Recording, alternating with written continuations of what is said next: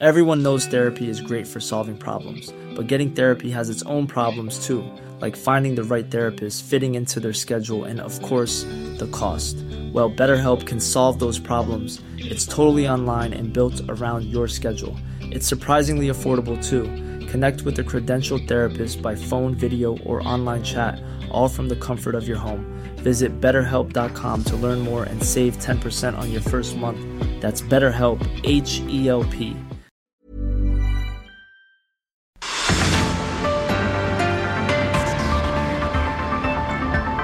¿qué tal? Muy buenas noches. Bienvenidos a una emisión más de De Frente en Jalisco, aquí en Heraldo Radio Jalisco. Son las 9 de la noche en punto y arrancamos hoy miércoles 21 de septiembre. Quiero agradecer, como todos los días, en los controles técnicos a Antonio Luna, en la producción y redacción de este espacio a Ricardo Gómez y recordarles nuestro número de WhatsApp para que se comuniquen con nosotros el 3330 1779 66. El día de hoy vamos a tener una plática, una entrevista con Mario Romo Alar con el expresidente de la Asociación Mexicana de Profesionales Inmobiliarios, AMPI, además de una plática también aquí en cabina con Otilia Pedrosa Castañeda. Ella es directora de promoción a la vivienda en el Ayuntamiento de Guadalajara. Como todos los miércoles, vamos a escuchar el comentario del ingeniero Carlos Villaseñor Franco, el expresidente de Coparmex Jalisco, y también el comentario de Ana María Vázquez Rodríguez. Ella es académica del ITESO y presidenta del Consejo Ciudadano de Seguridad. Y en esta ocasión, por este tema que se desarrolló el día de hoy en el Senado de la República, vamos a platicar también con la senadora por Jalisco de Movimiento Ciudadano, Verónica Delgadillo, y la colaboración vamos a escucharla del Alfonso Partida Caballero, él es integrante del Observatorio de Seguridad y Justicia de la Universidad de Guadalajara. Les recordamos que nos pueden escuchar en nuestra página de internet heraldodemexico.com.mx, ahí buscar el apartado radio y encontrarán la emisora de Heraldo Radio Guadalajara. También nos pueden sintonizar en iHeartRadio en el 100.3 de FM. Y arrancamos esta emisión. El día de hoy no vamos a tener el resumen informativo por la cantidad de información eh, que tenemos para ofrecerles el día de hoy. Vamos a lo que sigue. El análisis de frente en Jalisco.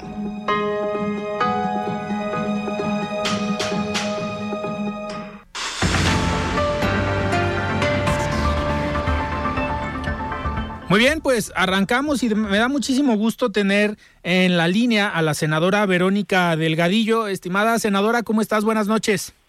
Alfredo, muy contenta de estar una vez más en tu espacio y con tu auditorio y feliz de compartir con ustedes y platicarles también un poquito de lo que vivimos el día de hoy en el Senado. Senadora, pues a ver, platícanos qué pasó en el Senado. Creemos, por lo que vemos de información, que por un lado son buenas noticias, no pasó esta iniciativa o esta propuesta, pero se regresa a comisiones. Explícanos, eh, pues, en qué va y cómo, cómo sucedió, cómo vivieron la sesión el día de hoy. Creo que lo que hay que poner de frente eh, que pasó hoy en el Senado fue que tuvimos un nuevo intento de Morena y sus aliados para perpetuar Estamos, estamos teniendo problemitas con la comunicación, senadora. No sé si te podamos volver a marcar porque te escuchamos ahí un poquito cortado. Vamos, vamos a intentar eh, llamar otra vez con la senadora eh, para que nos platique, pues, qué pasó el día de hoy en la Cámara de Senadores después de que la semana pasada se votara en la Cámara de Diputados esta iniciativa propuesta por el Partido Revolucionario Institucional para ampliar el periodo hasta 2028 de la participación de las Fuerzas Armadas en el combate al crimen organizado y en tareas de materia de seguridad pues pasa al Senado. El día de ayer se aprobaba en comisiones y hoy se pensaba que se iba a trabajar, a analizar y a votar en el Pleno del Senado de la República, pero por ahí pasó eh, pues algo en la Cámara de Senadores donde las mismas comisiones, al parecer al darse cuenta que los aliados de Morena, Verde y PT, más el senador del PAN, que ya no es senador del PAN, que se fue a Morena, eh, pues no le alcanzaban los votos, parece ser que fue una estrategia eh, regresarla a comisiones, pero ya tenemos nuevamente en la línea a la senadora Verónica. Senadora, pues ahora sí, a ver, platícanos cómo se vivió la sesión el día de hoy en el Senado de la República. sin duda fue una sesión sumamente importante porque podría haber marcado el futuro de nuestro país. Por fortuna se le puso pausa a una ocurrencia. ¿Qué fue lo que vivimos hoy? Fue ser testigos una vez más del intento de Morena y de sus aliados y de sus aliadas para prolongar una estrategia de seguridad fallida que no ha funcionado durante los últimos 16 años, que militariza nuestro país y que solo ha traído más violencia. Esto de dejar al ejército en las calles por más años, lo que busca es darle a las Fuerzas Armadas eh, que asuman las tareas de, seguridad pública que tendría que tener las autoridades civiles. y, y esta discusión surge porque eh, la presencia del ejército tendría que terminar en, en el en marzo del 2024. Y sale esta propuesta para que se extienda, pero nosotros nos preguntamos, ¿de verdad necesitamos extender esta estrategia que no ha funcionado, que no ha dado resultados. Lo que hoy se discutió fue el lugar equivocado para entender lo que está pasando en nuestro país. En lugar de discutir si extendemos o no más la presencia del ejército en las calles, tendríamos que haber discutido cómo logramos pacificar a México. ¿Cómo le hacemos, por ejemplo, para que el gobierno se encargue en fortalecer las instituciones de seguridad en México? De eso nos habló hoy. Hoy tampoco habló Morena ni sus aliados de los pésimos resultados que ha tenido la estrategia de seguridad. No se ha hablado cómo le hacemos para que México deje de estar viviendo uno de los sexenios más violentos de la historia de nuestro país. Entonces, la discusión de hoy fue centrada en una ocurrencia que busca dejar al ejército por más tiempo en las calles, pero que esta, esta propuesta, también hay que decirlo, Alfredo, no tiene los consensos no no tiene el acuerdo de todas las senadoras y los senadores y gracias al trabajo que se hizo con el bloque de contención se logró poner en pausa esta ocurrencia. Nosotros estamos convencidos que la militarización no tiene que ser el camino para México y bueno, se abre esta pausa, se manda eh, este estudio, este dictamen durante 10 días más a las comisiones, pero de fondo Movimiento Ciudadano y todo el bloque de contención estamos convencidos que eso no tiene que ser el lugar de la discusión, que el lugar de la discusión tiene que ser cómo le hacemos para que el gobierno cumpla con sus responsabilidades, que además vienen en la Constitución, en, el séptimo transitorio que se comprometió cuando aprobamos la ley de Guardia Nacional, que iba a fortalecer a los policías locales y no lo ha hecho. Senadora, fue, lo podemos ver también como una estrategia por parte de Morena y sus aliados de al ver que no contaban con los votos para que esta propuesta, que aunque era del PRI, fuera aprobada, eh, regresarla a comisiones para tener 10 días más pues de una posible operación política. Y así como ayer un senador del PAN dijo ya no soy del PAN y ahora me voy a Morena, pues que en estos 10 días traten de operar con senadores del PRI o con senadores de algún otro partido para pues completar esos votos que requieren esas dos terceras partes?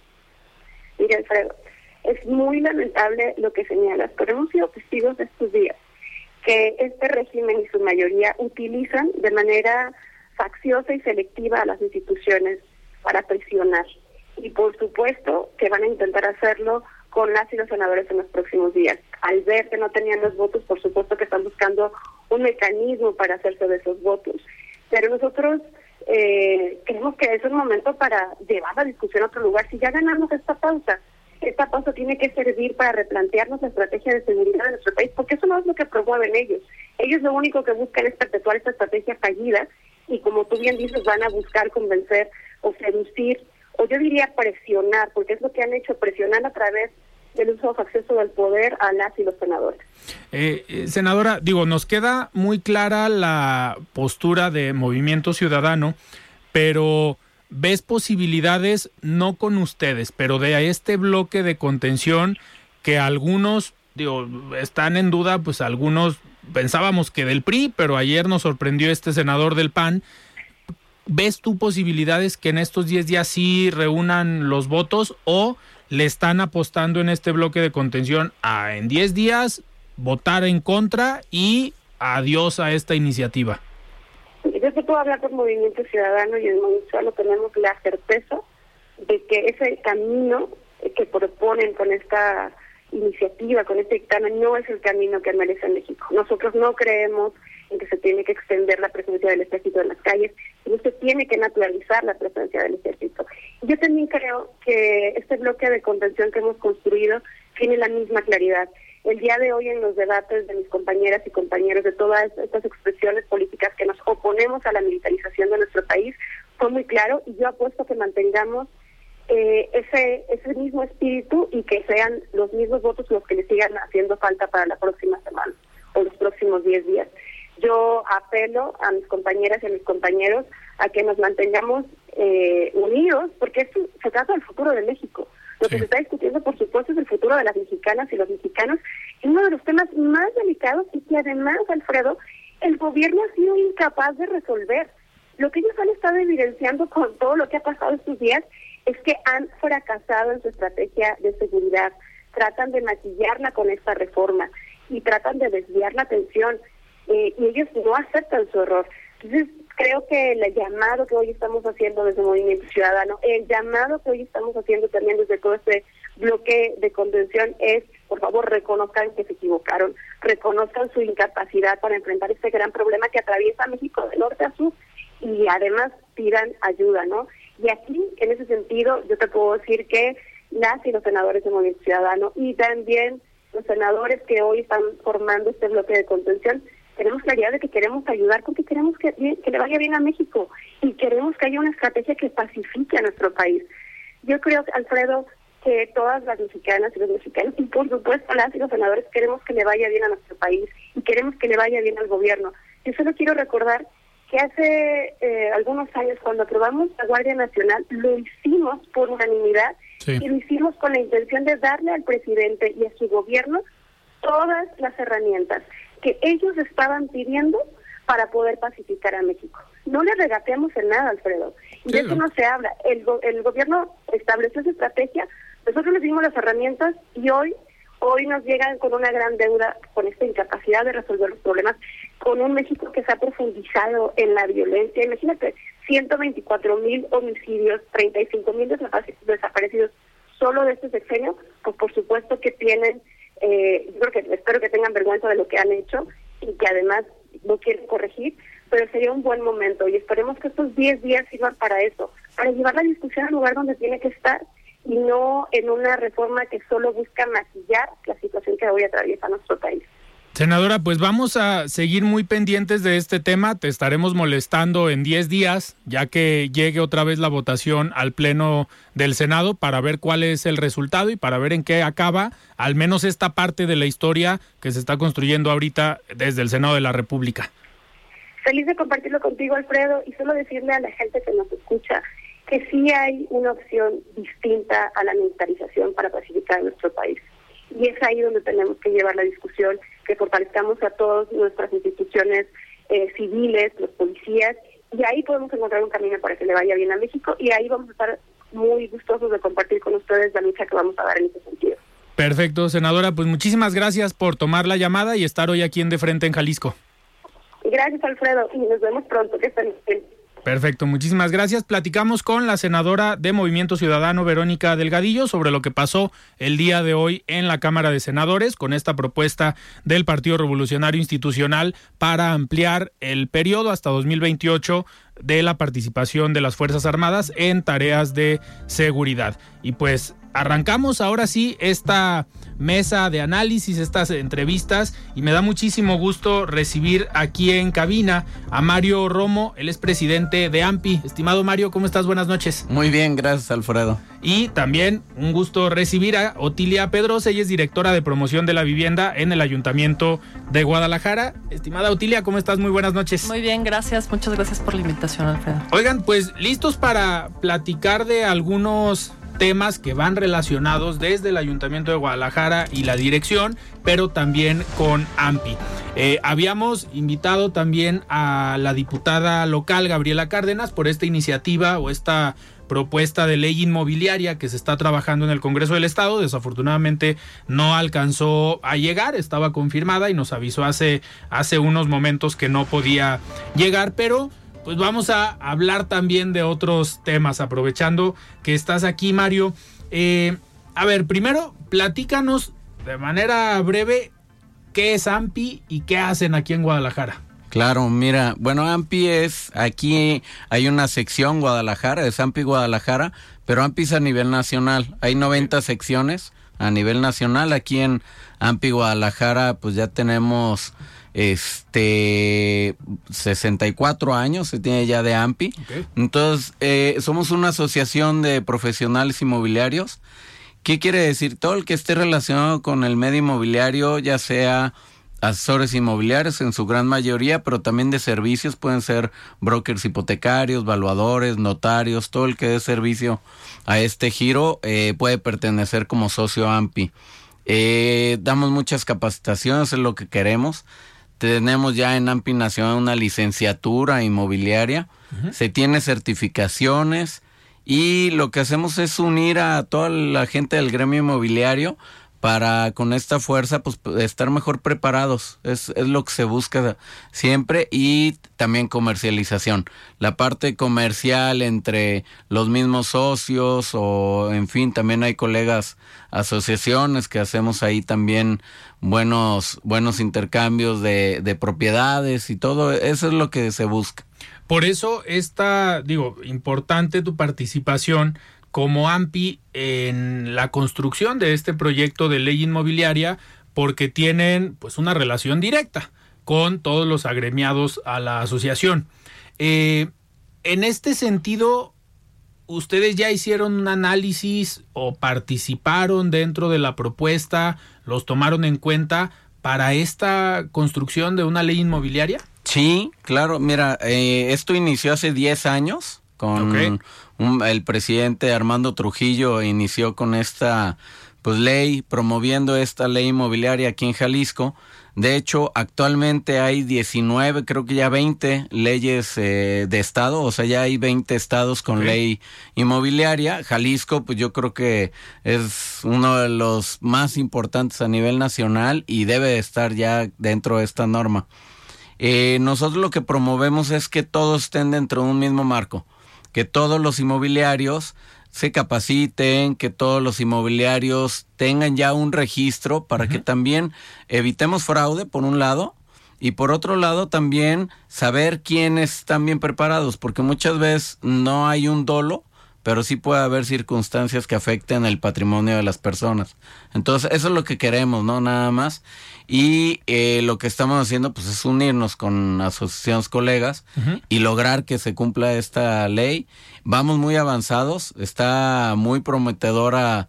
Eh, la diputada Gabriela Cárdenas nos ha estado apoyando, entonces esperemos que salga ya este año. Que esta, esta iniciativa si no me equivoco, ya viene desde la legislatura pasada que le impulsó la diputada Mirza Flores. Exactamente, sí. Eh, hace dos años, dos años y medio, fue la primer eh, ley que ya se ingresó al Congreso incluso, pero después vino el tema pandemia y bueno, ha sido complicado en estos años pero ahorita lo retomó la diputada Gabriela, ya que, bueno, está en comunicación también con la diputada Mirza, pero está tomando la Gabriela Cárdenas. Perfecto. Eh, Otilia, en este, en este sentido, a ustedes como municipio, en esta dirección de promoción de la vivienda, pues tienen eh, no una participación directa en la construcción de la, de la ley inmobiliaria, pero sí pueden ser parte de los resultados de tener una ley inmobiliaria.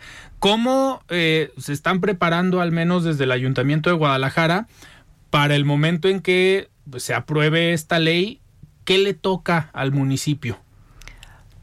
Pues básicamente, además digo, de las capacitaciones que se les, que se les dan a los inmobiliarios, a nosotros también nos toca como, ya una vez que sean inmobiliarios, como capacitarlos para realmente qué se puede hacer en cada predio, ¿no? Porque muchas veces nos toca que llegan con ya proyectos de, de vivienda vertical sobre todo, ya muy elaborados y resulta que el terreno que se les vendió pues no, no cumplía con las con las características para desarrollar ese tipo de vivienda, ¿no? Sobre todo en el centro que, que tenemos alturas limitadas y restricciones, que muchas veces los, digo, por más capacitación que, le, que les dan, y digo, como bien dice Mario, no es con dolo, pero bueno, se van con el plan de desarrollo y ya les dicen densidades y muchas veces realmente no es lo que, lo que este lo que se puede construir, ¿no? Entonces, si, si llegamos, si digo, esta ley inmobiliaria es, es, muy buena porque les da una certeza a los, a los compradores y a los propietarios también del,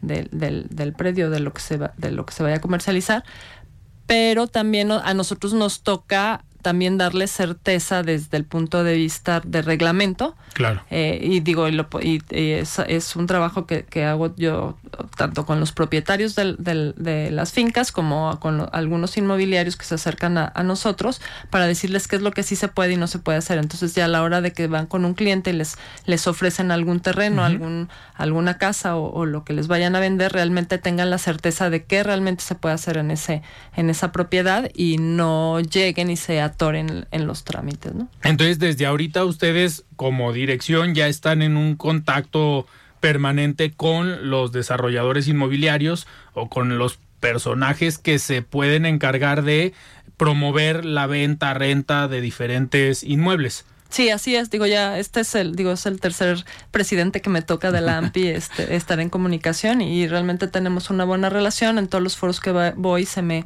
se me acercan y se han acercado a la dirección diferentes agentes inmobiliarios para precisamente eh, ver la manera de, de, qué certeza se les puede dar, ¿no? Y además promover entre, lo, entre los mismos desarrolladores que nosotros tenemos contacto. Ahorita, ahorita regresando de un corte, eh, me gustaría, Otilia, que nos platiques eh, ayer tuvimos en entrevista aquí al alcalde Pablo Lemus. Eh, platicando sobre pues este primer año de gobierno y en una entrevista que le hicimos hace algunos meses nos platicaba él que uno de sus proyectos principales es esta parte de repoblar el centro de Guadalajara. Lo veíamos desde la parte del desarrollo económico, el tema de comercio, pero también esta parte de hacer vivienda y hacer atractivo para vivir en el centro de Guadalajara, que es algo que entiendo que desde tu dirección están impulsando de manera eh, permanente y que entiendo que dominas también muy bien el tema o este proyecto para repoblar el centro de Guadalajara. Vamos, antes de irnos a un corte, a escuchar el comentario de Carlos Villaseñor Franco, presidente de Coparmex Jalisco, y regresando del corte, le entramos a este tema del centro de Guadalajara. Vamos a escuchar el comentario de Carlos Villaseñor. Estimado Carlos, ¿cómo estás? Buenas noches. Estimado Alfredo, muy buenas noches. Como siempre, un gusto saludarte a ti y a todas las personas que nos sintonizan el día de hoy. Hoy quiero compartirles a ti y a tu audiencia la postura de un instrumento que es de suma importancia para el desarrollo del país y base para la realización de políticas públicas. Me refiero al presupuesto de egresos de la Federación. Nos encontramos a un mes de que la Cámara de Diputados discuta y apruebe el presupuesto para su envío al Senado de la República. Es por ello que desde nuestra institución hacemos una revisión de su contenido destacando los siguientes cuatro puntos. Primero, aunque el bloque de desarrollo económico es el segundo de mayor importancia dentro del presupuesto, es de preocuparse que casi la mitad se concentra en el apartado de combustibles y energías, que como sabemos se encuentra controlado en su mayoría por BEBEX y por Comisión Federal de Electricidad, instituciones que han reportado grandes pérdidas, dificultades financieras en los últimos años. Segundo, la ciencia, tecnología e innovación no figuran en los primeros lugares de asignación presupuestal, lo cual no abona al desarrollo y competitividad de México. Tercero, la inversión pública sigue siendo un área pendiente, ya que los recursos asignados a este rubro son menores, incluso que el pago de pensiones y jubilaciones. Por último, en este mismo sentido y con base al tomo de proyectos de inversiones en las entidades, identificamos que algunos de los proyectos de infraestructuras claves para la entidad quedaron sin asignación de dinero para este 2023. Adicional a los puntos que les mencioné, vale la pena prestar atención a los criterios de política económica, los cuales no reflejan la realidad económica actual y que pudieran poner en riesgo la estabilidad. Por estas razones, desde nuestra institución, hacemos un llamado a que dentro de las atribuciones de los legisladores federales analicen, debatan y aprueben un presupuesto que promueva los temas prioritarios para la sociedad, las familias, que impulse la democracia, que genere mayor desarrollo económico, competitividad y que reduzca esa brecha de desigualdad social que tanto nos aqueja. Alfredo, fue un gusto conversar esta noche contigo y con todo tu auditorio. Les comparto mis redes sociales. En Facebook me pueden encontrar como Carlos Daniel Villaseñor Franco y en Twitter como Carlos Villaseñor. Muy buenas noches a todas y a todos.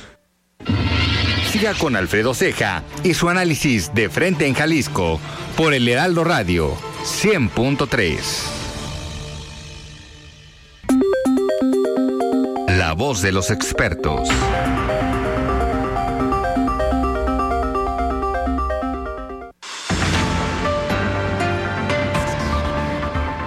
Muy bien, 9 de la noche con 27 minutos. Estamos de regreso aquí en De Frente en Jalisco y vamos a escuchar el comentario de Alfonso Partida Caballero. Él es integrante del Observatorio de Seguridad y Justicia de la Universidad de Guadalajara. Estimado Alfonso, ¿cómo estás? Buenas noches. Buenas noches, estimado Alfredo. Te saludo afectuosamente, al igual que a los radioescuchas del Heraldo Radio. El día de hoy ando un poco delicado de salud, pero eh, haré lo imposible por eh, informar un tema importante. Me refiero al caso de los trailers de la muerte que sucedió hace cuatro años en el Instituto Jalisciense de Ciencia Forense. El fiscal anticorrupción de la Cruz Tobar señala irresponsablemente en un medio de comunicación el día de hoy que después de cuatro años podría haber más implicados en el proceso sin presentar ninguna evidencia, sin decir otros nombres y solo manipulando a los medios de comunicación, ya que hasta el momento no ha realizado ninguna investigación y solo pidió un periodo de dos meses para la investigación complementaria. Y no ha presentado, como ya lo dije, ninguna prueba, ni medio de prueba, ni dato de prueba, por lo que demuestra que solo se quiere tener de manera ilegal vinculado en el proceso a Luis Octavio Cotero Bernal, exdirector de ese Instituto de Ciencia Forense, por indicaciones de Enrique Alfaro, por supuesto, y la complicidad del juez Enrique Razo y los consejeros de la Judicatura. Millions of people have lost weight with personalized plans from Noom, like Evan, who can't stand salads and still lost 50 pounds. Salads, generally, for most people, are the easy button, right? For me, that wasn't an option. I never really was a salad guy. That's just not who I am. But Noom worked for me. Get your personalized plan today at Noom.com. Real Noom user compensated to provide their story. In four weeks, the typical Noom user can expect to lose one to two pounds per week. Individual results may vary. Burrow is a furniture company known for timeless design and thoughtful construction and free shipping, and that extends to their outdoor collection. Their outdoor furniture is built to withstand the elements, featuring rust-proof stainless steel hardware, weather-ready teak, and quick-dry foam cushions. For Memorial Day, get 15% off your Burrow purchase at burrow.com slash ACAST and up to 25% off outdoor.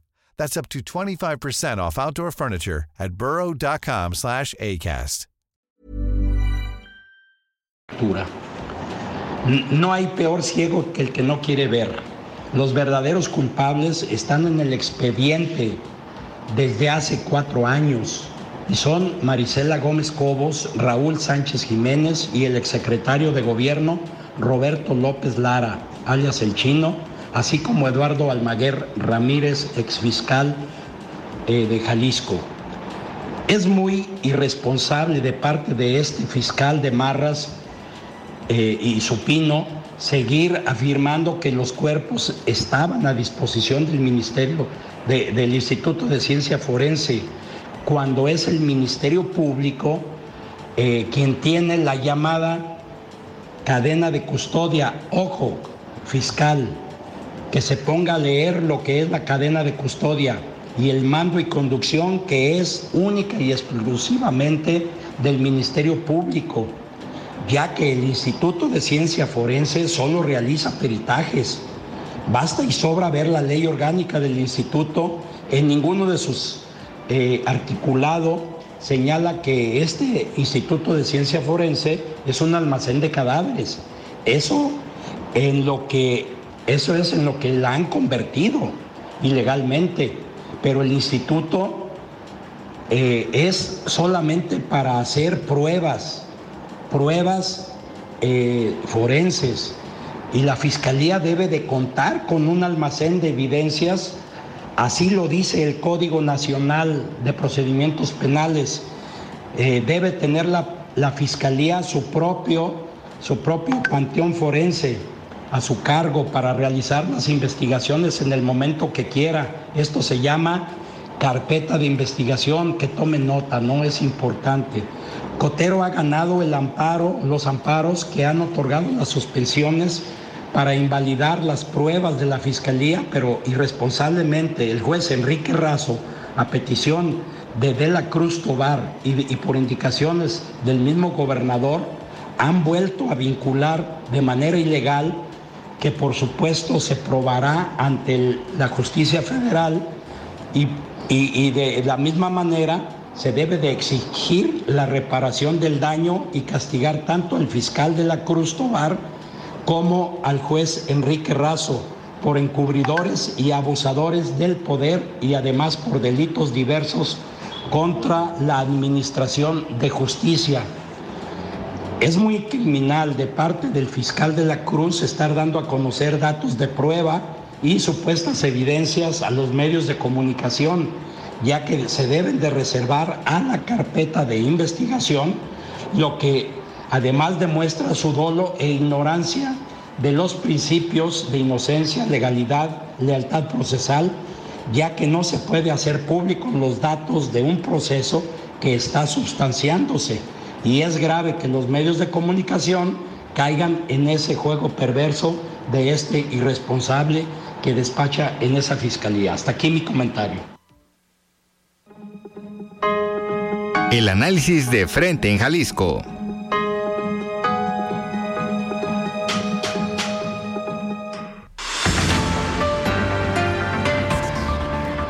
Muchísimas gracias, Alfonso, por este comentario y continuamos platicando con Otilia, eh, directora de promoción de la vivienda en el Ayuntamiento de Guadalajara. Otilia, platícanos sobre este proyecto, cómo va, digo, ya va un año de esta administración, pero ¿en qué etapa del repoblamiento de Guadalajara? ¿Cómo va el proyecto? Digo, sabemos que es un tema a mediano y largo plazo, supongo, pero ¿cómo va este gran proyecto? Pues ahí va, digo, creo que, que vamos bien. Eh, ya, ya en la administración pasada logramos la meta que eran, creo que alrededor de 8 mil viviendas nuevas. Digo, en licencia, muchas ya se terminaron, muchas están en, proceso de construcción. Este, eh, a final de, de del 2021, eh, terminamos con 1.500 viviendas aproximadamente solamente en el centro. Digo, en, en, igual, en muchas en en licencia y muchas que ya se están construyendo y muchas que, que ya están habitadas, ¿no? Y lo que va y en lo que va de esta administración llevamos alrededor de unas de unas 500, 800 ya en, digamos, en proyecto también ya en licencia. Entonces ahí va, creo que, que sí sentamos como buenas bases y, eh, en, en, la administración pasada y ahorita sobre todo con, con este, la estrategia que tenemos de los cuatro polígonos y, y el impulso que le ha dado el alcalde Pablo Lemos a, esta, a este proyecto de redensificación y repoblamiento, creo que ha habido mucho más interés de parte de, de, de los desarrolladores inmobiliarios, inversionistas pequeños, eh, propietarios, de, de además de, vender sus propiedades y los inversionistas eh, voltear a ver sus ojos al centro, aunque digo realmente el repoblamiento es en general en todo el municipio, pero el, el centro es donde más se ha despoblado en los últimos, en los últimos años, entonces es eh, el principal proyecto del alcalde y en general del ayuntamiento es el repoblamiento principalmente el primer cuadro y, volver a, traer gente y llenar de vida lo que es el centro, ¿no? Entonces tenemos, vamos en un bastante buen avance. Hablaste ahorita de cuatro polígonos eh, ¿qué zonas eh, contemplan estos polígonos? Sí, mira, es el polígono, ahora sí que estos polígonos son se, se trazaron a través de todo el, Paseo Alcalde, que bueno, eso es, es, un gran proyecto que viene desde la administración de Enrique Alfaro. Eh, se terminó aproximadamente hace dos, dos años ya completamente el bueno el, el tramo que, que, que se inició. La idea es que, que se siga hasta por lo menos hasta el Teatro Diana y luego hasta el Agua Azul de alguna manera. Entonces estos cuatro polígonos eh, son en torno a este paseo no el, el primero que se hizo fue el Distrito Creativo, que es eh, en torno al Parque Morelos. Este surgió a, raíz de, bueno, de, de, la Ciudad Creativa Digital, que ya está completamente llena de industrias creativas.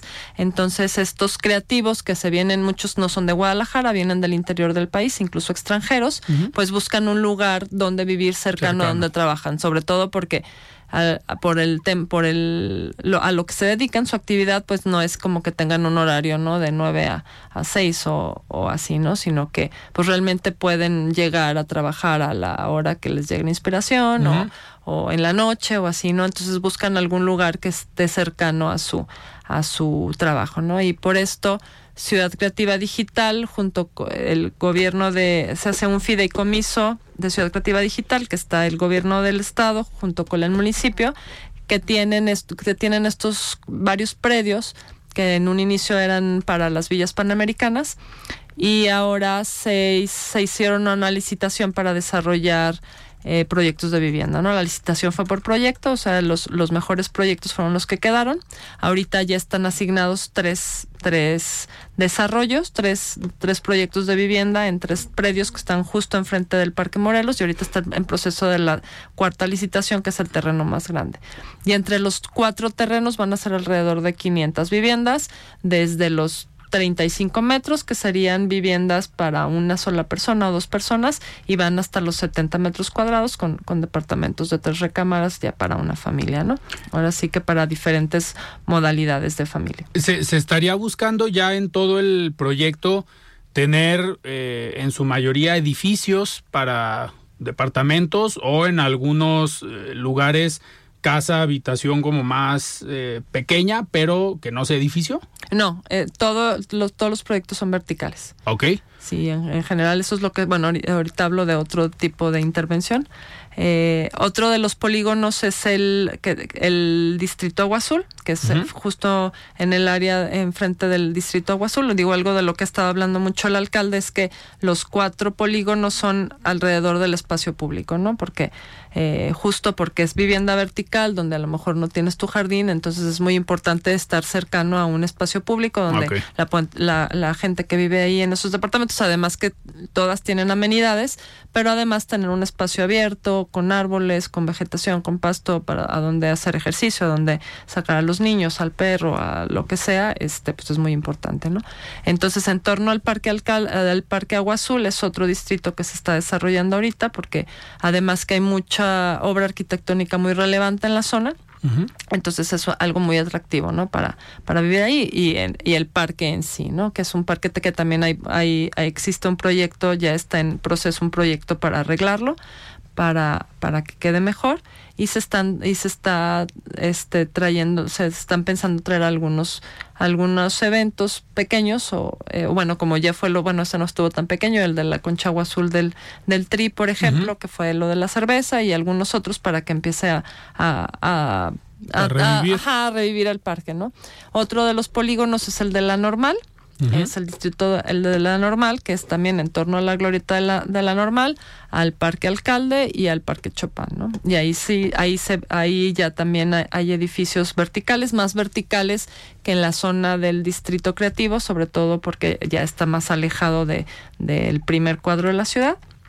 Y el cuarto distrito es el distrito El Palomar, que es en torno a los dos templos, el Teatro Diana y hasta eh, Niños Héroes, ¿no? Y también se este, es, contemplar las nueve esquinas.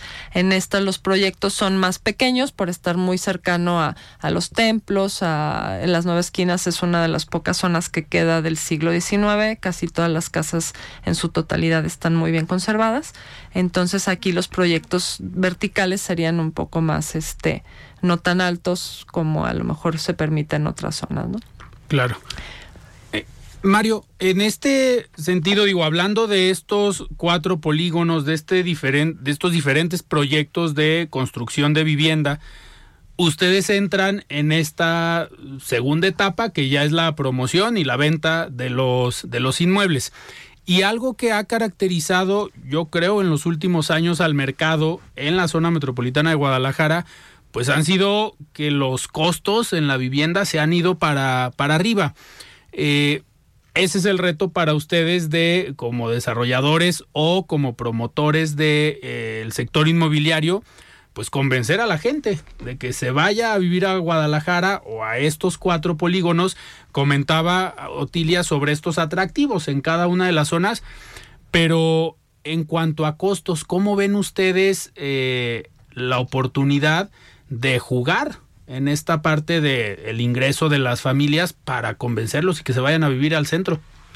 Sí, claro, mira, eh, fue yo creo que parte de un proceso, la tierra obviamente mientras más céntrico está, pues es más cara, entonces el reto de los desarrolladores es construir algo atractivo a buen precio que lo compre en el mercado. Si lo compra el mercado quiere decir que está en un buen precio, ¿no? Y creo que los desarrolladores han cambiado mucho su, su manera de pensar y están ahorita construyendo conforme a la demanda. Si hay una demanda de departamentos de 70 metros cuadrados, de 45 metros cuadrados puede haber, a lo mejor unos son para inversión y rentarlos como en plataformas, este Airbnb, eh, ejemplo. Eh, otros son para también para, para vivienda para familias, ¿no? Como patrimonial. Entonces, respecto a eso, cada uno pues toma su forma y sí, sí está correspondiendo al mercado. Eh, la verdad es que la demanda que hay y la oferta que está teniendo está cuadrando una con otra, que eso es muy bueno. Y, y sí, creemos que el repoblar el, el centro de, Guadalajara pues es bueno porque se busca también la parte sustentable mucho hoy en día y las ciudades de los 15 minutos es lo que todo mundo estamos buscando. Claro. Y, y eso también hace que el gasto sea menor, ¿no? Ya no tengas que transportarte una hora de camino, gasolina, contaminación, en fin.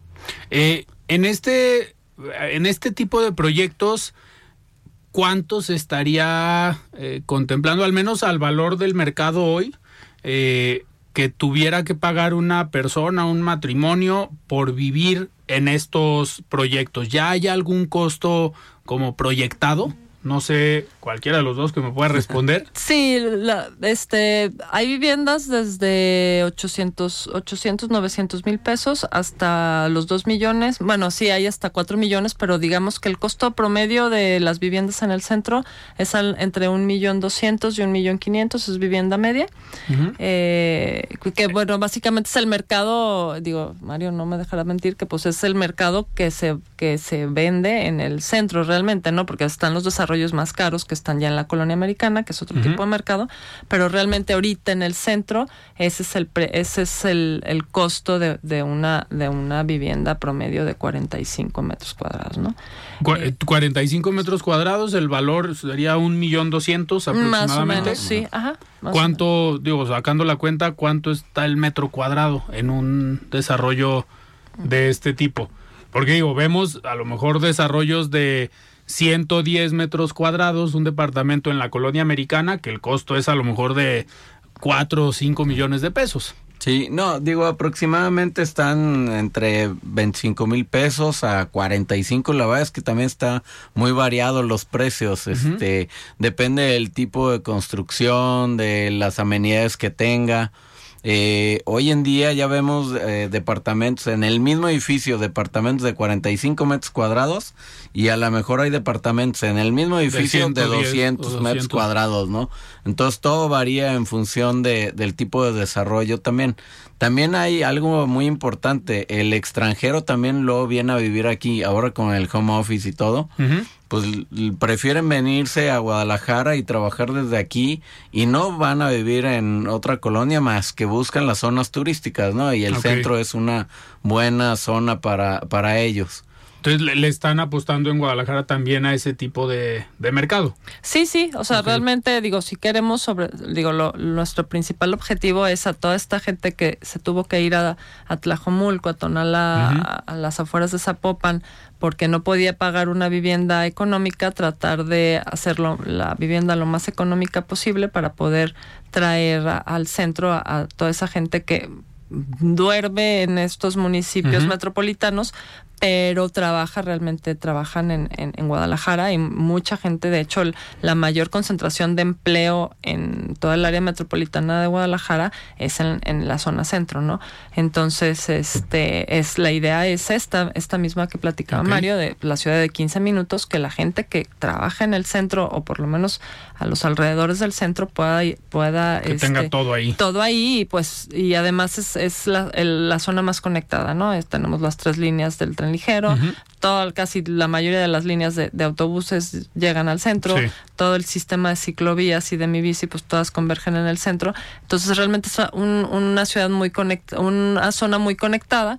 Y incluso muchos de los ahorita lo que se está a lo que se le está tirando en estos desarrollos es que no tengan estacionamiento no para apart, para abaratar el costo de la vivienda y además que pues hay muchas pensiones no en el centro eh, pues tenemos localizadas las que pueden estar alrededor de los de los edificios o de las de los lugares que promovemos. Entonces ahora sí que como en las ciudades este de primer mundo estamos hablando de Nueva York Barcelona este Londres, que pues la gente realmente si tiene carro la lo tiene en una pensión y solamente lo Sí, no llegas al centro en el carro. Exactamente, entonces lo, lo usas si vas a salir de fin de semana, entonces la idea es esta movilidad más, más este, sustentable, ¿no? Y en este sentido, uno de los, bueno, hay dos puntos que pueden hacer más atractivo el centro y que es un punto a favor de los eh, promotores inmobiliarios para la hora de la venta y que lo platicábamos también con el alcalde, el tema del desarrollo económico, de los negocios que se van a instalar. Eh, el alcalde había comentado sobre los restaurantes, de poder eh, generar una zona interesante. Esta parte, ¿cómo va? No digo, yo sé que depende a lo mejor de desarrollo económico, pero ¿Cómo va de avanzado esta parte? Pues digo, ya por ejemplo, ya hay un restaurante, este, un restaurante en, ahí en la zona centro, un restaurante que apenas se, inauguró este año, que ha sido bastante atractivo, y ya se está pensando en corredores gastronómicos, tanto en el distrito creativo como en otras zonas, eh, sobre todo que tenemos varios corredores peatonales que pueden ser muy atractivos para estos, este, y pero ya ya se están pensando en, en algunas marcas de restaurantes de, de, de buen nivel para que sea más atractivo, ¿no? Y todos estos serie de eventos que además se, están, se han estado haciendo a lo largo de este año, eh, como, bueno, pues, digo, el medio mapping, por ejemplo, trae bastante atracción, el tema de, de GDL Luz, el, los eventos de Navidad, todo esto también ha traído más, más este, atención al centro, ¿no? Eventos que antes no había.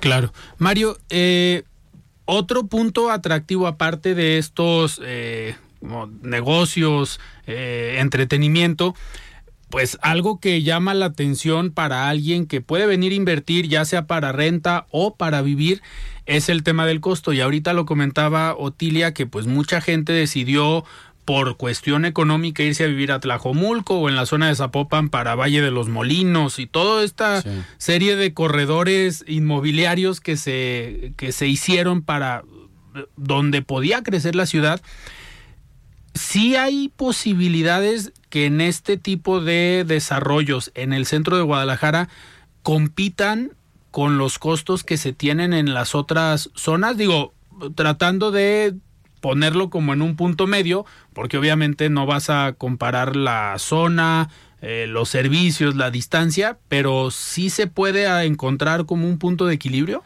Este, mira, hay mercado para todo, yo creo. Eh, más bien es un mercado diferente. El que ya está viviendo allá, eh, pues quizá es complicado, pero sí hay mucho mercado. A lo mejor en algún momento se fueron la familia, los papás, los hijos ya van creciendo y los hijos yo creo que es un mercado que va a regresar acá eh, por tema digital, por tema céntrico.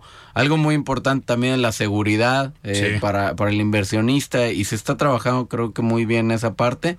Y, y, lo otro que luego se ve mucho es el tema de la limpieza también, ¿no? En, en, en, tu colonia, que sea una limpia y segura, pues bueno, seguramente con eso es un atractivo eh, muy grande, además también, obviamente, los restaurantes y todo pero creemos que sí, sí hay mercado para todo, muchos regresarían, claro, porque lo que quieren es evitar ya estos trayectos de una o dos horas de camino, eso es importantísimo, y cada vez también la cultura ha cambiado, ¿no? La cultura que teníamos antes era tener tu casa a lo mejor amplia, con un jardín, este, darle mantenimiento todo el fin de semana tú a tu propia casa. Y ahora, ahora no nos da tiempo, ¿no? Quizá cambian los tiempos y pues tenemos que cambiar con eso. Y la, digo, y también la dinámica familiar, son familias más pequeñas, en algunos casos los jóvenes pues ya deciden a lo mejor no tener hijos, se acomodan o se adaptan más a un espacio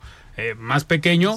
Digo, a mí todavía me causa eh, un poco de conflicto departamentos de ahorita comentaste 35 metros Sí, ese cuadrados. es el mínimo permitido en este y son loft, ¿no? Básicamente es un cuarto redondo en el que pues vive una persona o dos personas, eh, pero que pues la mayoría de los, pero, pero prefieren vivir en una zona céntrica, en, cerca de su casa, realmente que pues básicamente no están, no están en, en su en su departamento y cuando están pues pueden tener ahí como este pues Lo la mayoría no y la mayoría de estos de estos desarrollos con viviendas así de pequeñas tienen amenidades, ¿no? Entonces no es como que te vas a quedar en el departamento, sino que pues tienen su área de coworking, tienen su gimnasio, tienen algún espacio abierto, entonces realmente eh, se complementa este tipo de desarrollo se eh, eh, eh, se complementa con el área de amenidades, lo que a lo mejor no tiene el departamento así de pequeño, ¿no? Pues sin duda es un reto bastante, bastante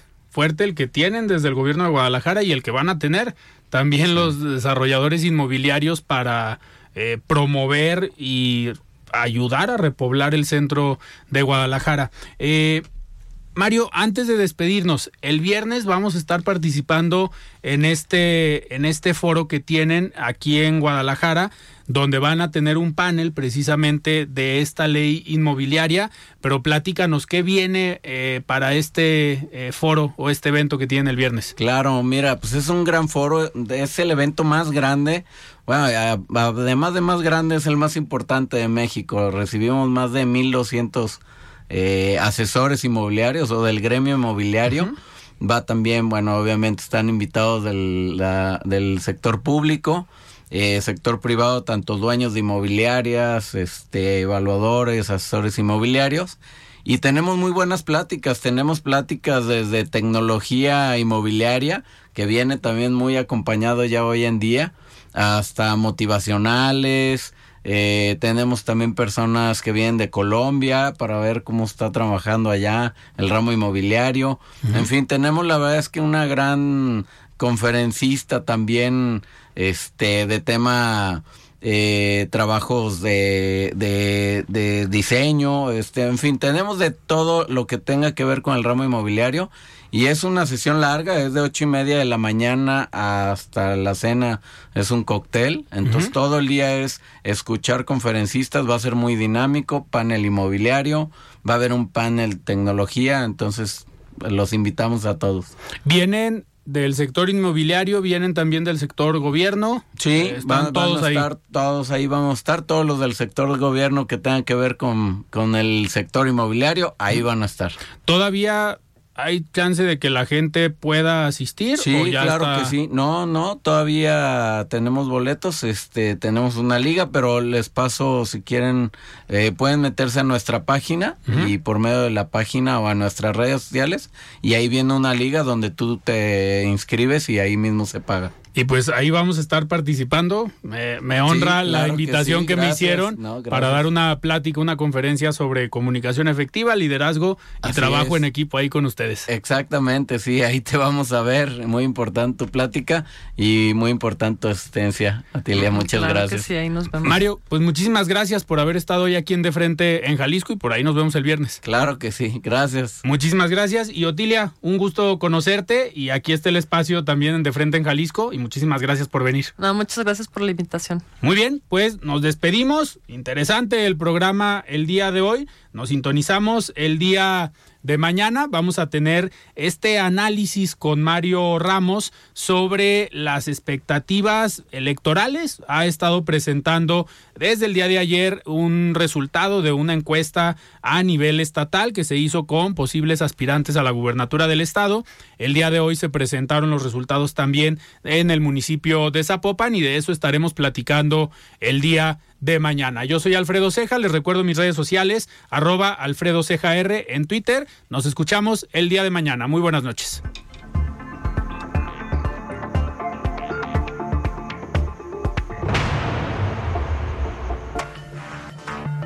Alfredo Ceja los espera de lunes a viernes a las 9 de la noche para que junto con los expertos y líderes de opinión analicen la noticia y a sus protagonistas. Esto fue De Frente en Jalisco, otra exclusiva de El Heraldo Radio. Even when we're on a budget, we still deserve nice things. Quince is a place to scoop up stunning high-end goods for 50 to 80% less than similar brands. They have buttery soft cashmere sweaters starting at $50, luxurious Italian leather bags, and so much more. Plus, Quince only works with factories that use safe, ethical, and responsible manufacturing. Get the high-end goods you'll love without the high price tag with Quince. Go to quince.com/style for free shipping and 365-day returns.